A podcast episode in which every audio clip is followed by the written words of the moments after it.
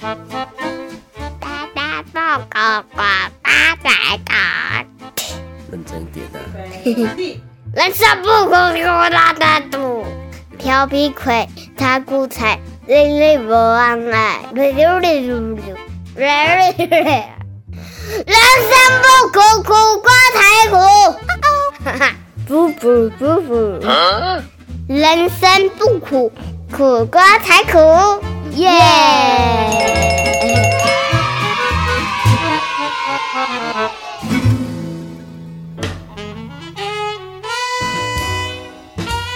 欢迎收听《人生不苦，苦瓜才苦》。大家好，我是抠龟哦，我是苦瓜啊。继上一集呢，有跟大家讨论到这个旅行订房间好用的平台，对不对？也就是所谓现在正夯的共享经济的 Airbnb。当然，今天呢还是要来跟大家聊一聊，只不过呢，今天呢我要换一个身份。嗯，换一个身份，OK，是夹起来变女生吗？哦，不是啦，唔是啦哦。上集分享呢，是从我是一个旅行者的角度，一个用户的角度，一个房客的角度，一个糟蹋别人房间的角度。那今天呢，我要从房东的角度来带大家来探讨了解一下。那大家一定会想说，嗯。凭什么？拜托，你是什么东西呀？哈，你凭什么用房东的角度来跟大家聊聊嘞？嘿，当然不讲你唔知啦，讲出来都好你笑嗨嗨。我因为呢喜欢用这个平台，所以后来呢自己想体验当一个房东，所以呢也搞了一个房间，哎，然后呢在上面呢认识世界各国的旅客，哎，厉害了吧？当然了，虽然现在呢，因为疫情的关系哦，世界各国都锁国嘛，对不对？导致呢，现在国外旅客根本就没有办法来台湾玩，来台湾旅游，所以呢，嗯，我就索性也没有做了。而目前的状况来说啦，少了观光旅游，目前做 Airbnb 出租的话呢，说实在的啦，其实是不太符合所谓的成本效益原则哦。但原本呢，我的想法本来就是要从房东的一个角度去体验哦。当然，除了赚钱之外呢，嗯，还是想要多赚一点钱。喂，不是啦，哦，其实是想要认识这个世界各国不一样的旅客啦。反正没钱可以到处旅游，透过别人的经验跟亲身的一个故事分享。其实也是不错一个选择嘛，对不对？总比只能看看电视啊，然后听听这个电视媒体所做的一些节目来看。那假如说如果交到一些不错的朋友呢，诶，搞不好以后出国就有人照了，对不对？诶，可以去认识的这些朋友家住，又可以省下住宿的钱，嗯，何乐而不为呢？嘿嘿嘿。总而言之呢，在这边呢，还是要跟大家来分享一下，喂，我当房东的时候接待旅客的心得跟体验哦。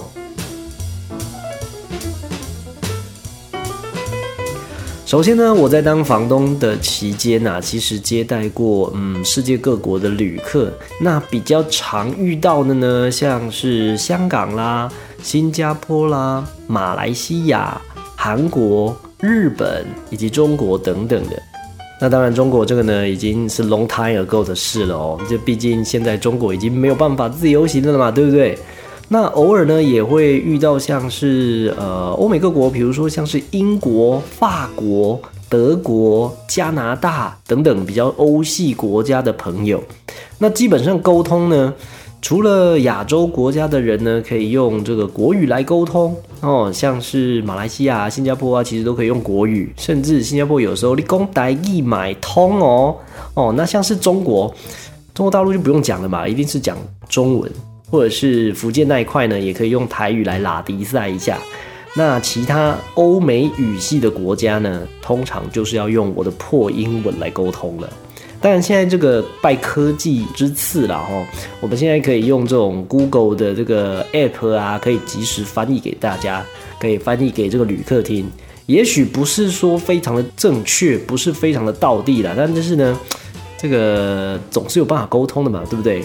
不然就是再原始一点，用比手画脚的，这样也是可以通啦。当然，印象比较深刻的呢，我记得有一次接待一组这个韩国的旅客来玩，哦，这个韩国 Come Some h a m i d a 嘛，对不对？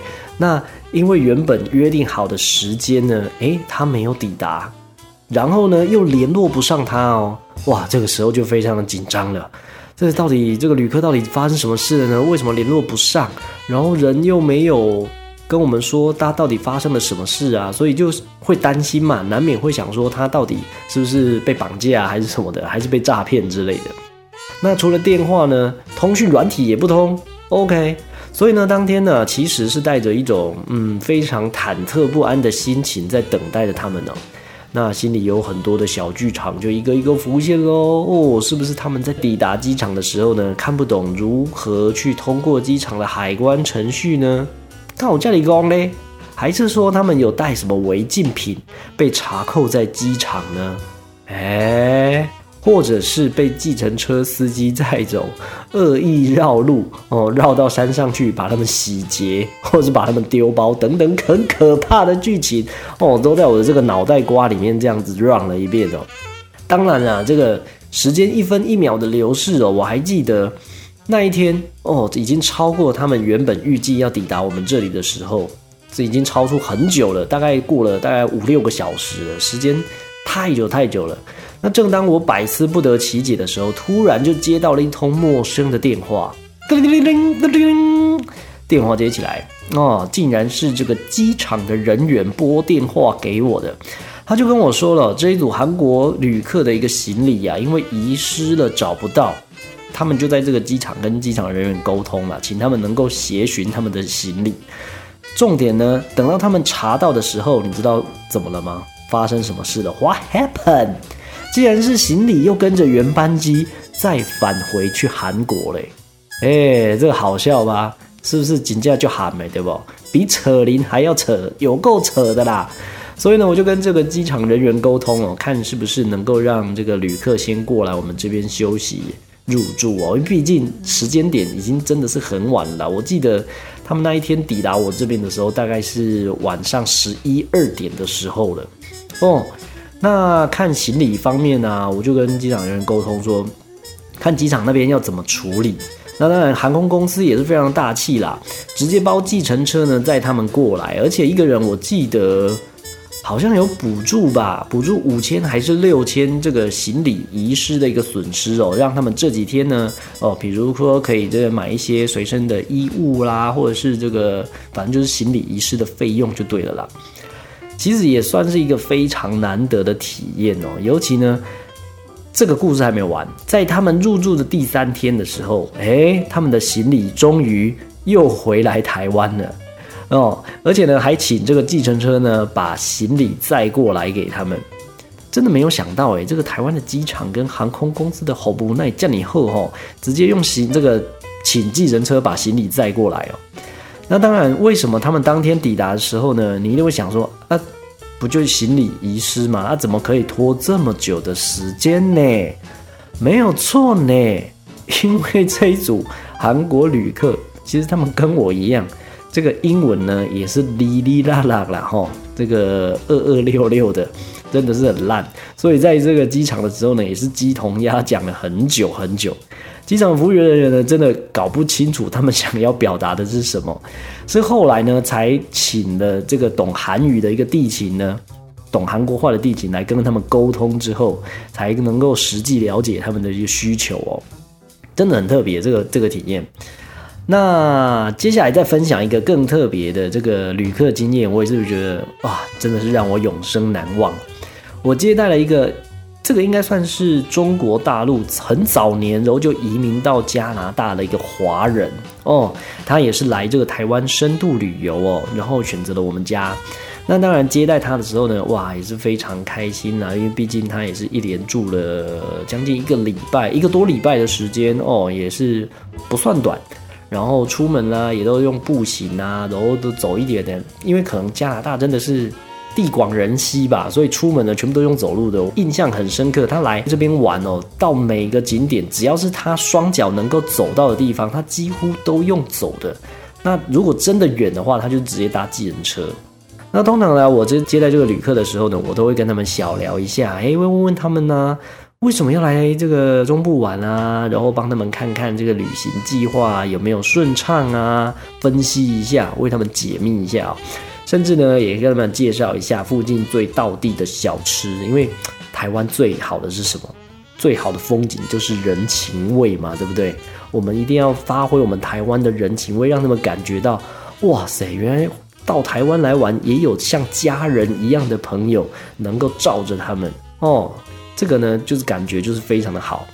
像是刚刚说到这个道地的小吃嘛，我最喜欢介绍这种在地人吃的，也就是不是那种呃网络上可以查到一些这种很 popular 的这种美食。如果老是吃这种观光客吃的，对不对？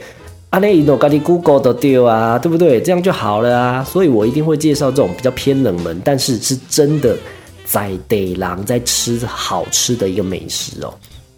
那针对这个来自加拿大的一个华人呢，我记得他跟我聊天的时候有说到，哦，他是会计师，而且他抵达的这个时间点呢，到台湾来这个时间点，刚好是国外报税季节刚结束的时候。所以呢，他就自己放了将近快两个月的长假哦，然后就到处去玩啦，去台湾啦，然后甚至台湾玩完之后，我记得他下一站是要去上海。